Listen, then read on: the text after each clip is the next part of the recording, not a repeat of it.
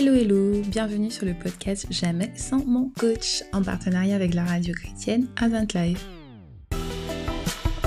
L'objectif de ce podcast est de vous apporter des clés, des conseils, des plans d'action pour votre croissance spirituelle et votre développement personnel avec l'aide du meilleur des coachs, Dieu. À la fin de chaque podcast, vous aurez un défi à relever pour faire les ajustements qui s'imposent dans votre vie. J'espère que vous êtes prêts. En tout cas, c'est parti. Vous avez un nouveau palier à franchir dans votre vie et ça commence ici et maintenant. Le titre de cet épisode est Comment avoir de la joie dans les temps d'épreuve. Je sais, c'est difficile d'associer la joie avec un temps d'épreuve étant donné que c'est plutôt un temps où on est en souffrance, où on pleure, où c'est plutôt difficile. Pourtant, c'est aussi un temps qui n'est pas forcément négatif parce qu'il peut nous permettre de découvrir des choses en nous. Et on va voir cela avec les quatre clés que je vais vous présenter ensuite.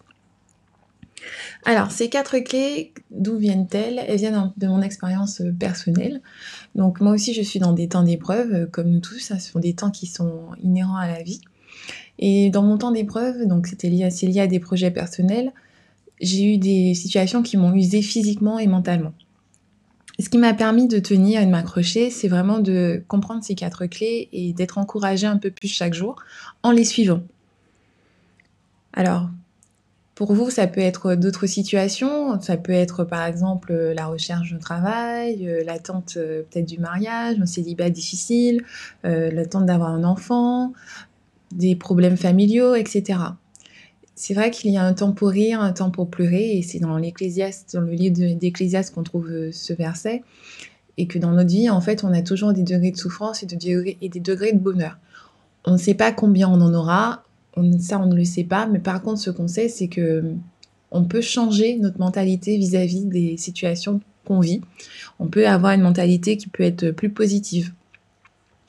Et changer ce mindset, changer cette mentalité, ça va vous donner du courage pour justement affronter ces épreuves et ne pas les subir. Parce que c'est ça l'objectif de ces quatre clés aussi, c'est de vous montrer en fait que voilà, vous pouvez transformer ces épreuves et en faire euh, des alliés. Oui, c'est aussi bizarre de dire ça, mais l'épreuve peut devenir un allié. Et on va le voir tout de suite avec ces quatre clés que je vais vous présenter.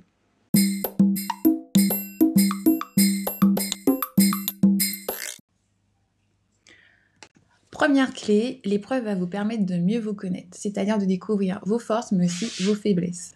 Si on prend dans l'Ancien Testament l'histoire du roi Ézéchias, dans 2 Chroniques chapitre 32 verset 31, on nous dit qu'il réussissait dans toutes ses entreprises et que Dieu l'abandonna pour l'éprouver afin de connaître tout ce qui était dans son cœur. Le temps d'épreuve est vraiment un temps où la vérité va ressortir sur vous, sur vous, sur moi. Effectivement, quand on est dans le temps d'épreuve, c'est là qu'on voit les blessures qui ne sont pas guéries, notre manque de foi, des traits de caractère, des traits de personnalité qui sont encore à améliorer. Et ce temps-là, c'est vraiment quand tout va mal que les masques tombent. Quand tout va bien, on a une autre mentalité, une autre façon d'agir, le caractère, voilà, on est dans la joie. Par contre, quand les difficultés arrivent et que les épreuves aussi sont là, là, on a une autre façon d'agir et on est un peu plus authentique, plus vrai. Alors, ce qui est bien, c'est que ça nous permet de mieux nous connaître et ça nous permet aussi de voir voilà à quel point on a besoin d'avoir Dieu dans notre vie, de dépendre de lui parce que c'est vraiment lui qui vous forge, qui vous transforme. On vous rappelez, on est un peu ce vase d'argile dans les mains du potier, on est tout fragile et c'est vraiment lui qui forge voilà, qui forge ce, ce vase. Vous avez bien sûr des choses à améliorer, mais aussi vous avez des qualités. Le temps d'épreuve est là pour aussi les deux, les deux. Ça va vous montrer les traits de caractère améliorés, qui a encore à travailler en vous. Pour ma part, moi, c'était la colère, mais aussi les traits de caractère à, ben, du coup, à continuer à développer des choses positives qui sont en train de se développer en vous. Par exemple, ça peut être l'endurance, ça peut être la patience, ça peut être une foi différente. Voilà, il y a plein de choses quand même à, avoir en, tête et à ne pas être trop négatif. Vraiment avoir de la bienveillance envers vous et ne pas oublier que nous sommes en chantier. Un chrétien est en chantier parce qu'on n'est pas figé, on n'est pas fixe, on n'est pas fini. Vous êtes vraiment en développement. Le potier, il est encore en train de vous façonner. Et on, tous les jours, avec nos épreuves et nos expériences, on est justement en train d'être façonné. Donc c'est important de s'en rappeler.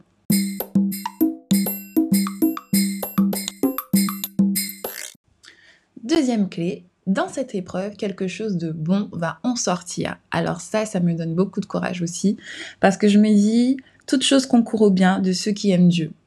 aimer Dieu, c'est obéir à ses commandements. C'est le verset, c'est Romains 8, donc euh, qui nous dit ça. Euh, et se rappeler, voilà, que toute chose concourt au bien, que le résultat final, peu importe ce qui se passe dans ma vie en ce moment, même si c'est difficile, même si c'est douloureux et que je ne vois pas d'issue, je sais que l'issue, elle sera positive en me rappelant de ce verset. Parfois, vraiment, ce qui nous semble être la pire épreuve peut être un pont, un pont, oui, je dis bien un pont, pour votre bonheur. Oui, par exemple, euh, un licenciement, ça peut être euh, justement ce qui va vous permettre de faire le métier que vous avez toujours rêvé, ce qui vous fait vraiment vibrer, ce qui vous donne envie de vous réveiller le matin. Une rupture douloureuse, ça peut être aussi le moyen de vous faire rencontrer l'homme ou la femme que Dieu a pour vous. Donc du coup, ça me permet d'avoir une autre vision de l'épreuve. Voilà. Jusque-là, je pense que ça va, vous avez une autre, ça commence à travailler un peu en vous, j'espère, et que l'épreuve est moins douloureuse.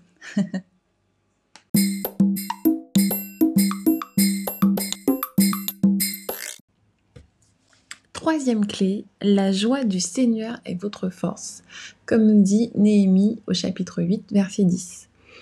Je sais que dans les temps d'épreuve, c'est difficile de se dire comment on peut être dans la joie, mais vous pouvez demander cette joie à Dieu, puisque c'est de lui que vient la joie. Et le fait d'avoir cette joie va vous donner du courage aussi pour affronter ces épreuves. La joie vient de votre cheminement.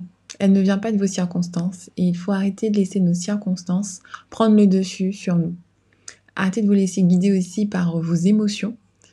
Et vraiment à plutôt changer ses pensées, à essayer de vous de contrôler, de maîtriser un peu ces pensées négatives qui vous envahissent. C'est possible de le faire. C'est un travail, c'est un entraînement, c'est vrai, mais c'est possible de le faire. Et je vous assure que ça change tout de pouvoir mieux maîtriser ses pensées et de chercher tous les jours à accueillir ces bontés, ces bontés qui sont là pour vous tous les jours.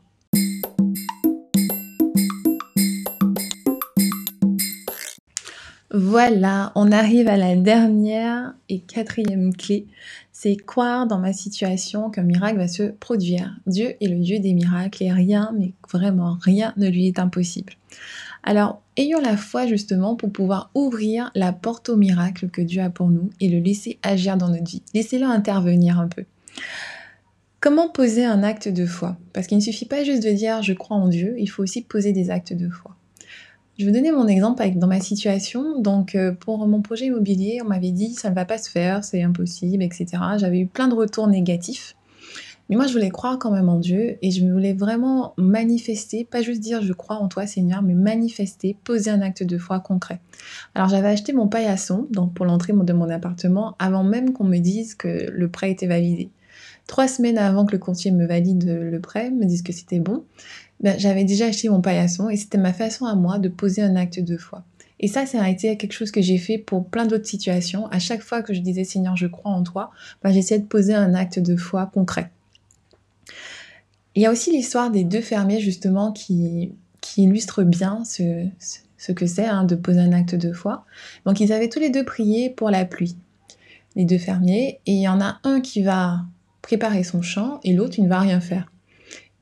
D'après vous, quel était celui qui avait le plus la foi? Ben, Bien sûr, c'était celui qui a préparé son champ. Donc vous aussi, quand vous dites que vous avez la foi en Dieu, ben, soyez celui, soyez le fermier qui prépare son champ.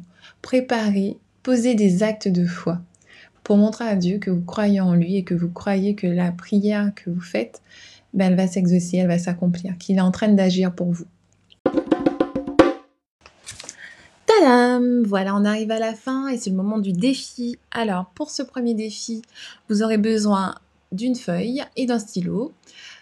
Vous allez faire du coup deux colonnes. Première colonne, ça va être la colonne où vous allez mettre tous les traits de caractère que vous avez développés durant votre épreuve, donc que vous considérez plutôt comme des qualités.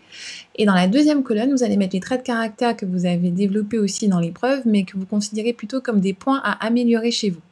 Ça, c'est pour le premier défi. Prenez vraiment au minimum 30 minutes pour euh, faire un travail d'introspection et pouvoir vraiment réfléchir à ces différents points. Et aussi pensez aussi à prier, à avoir un temps de prière par rapport à tout ça.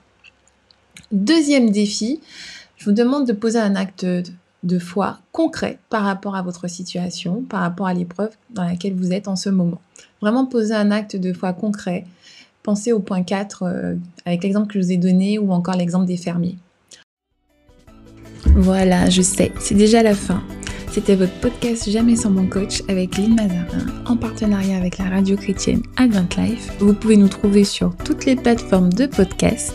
N'hésitez pas à faire du bien aux autres et à nous encourager en partageant. Soyez bénis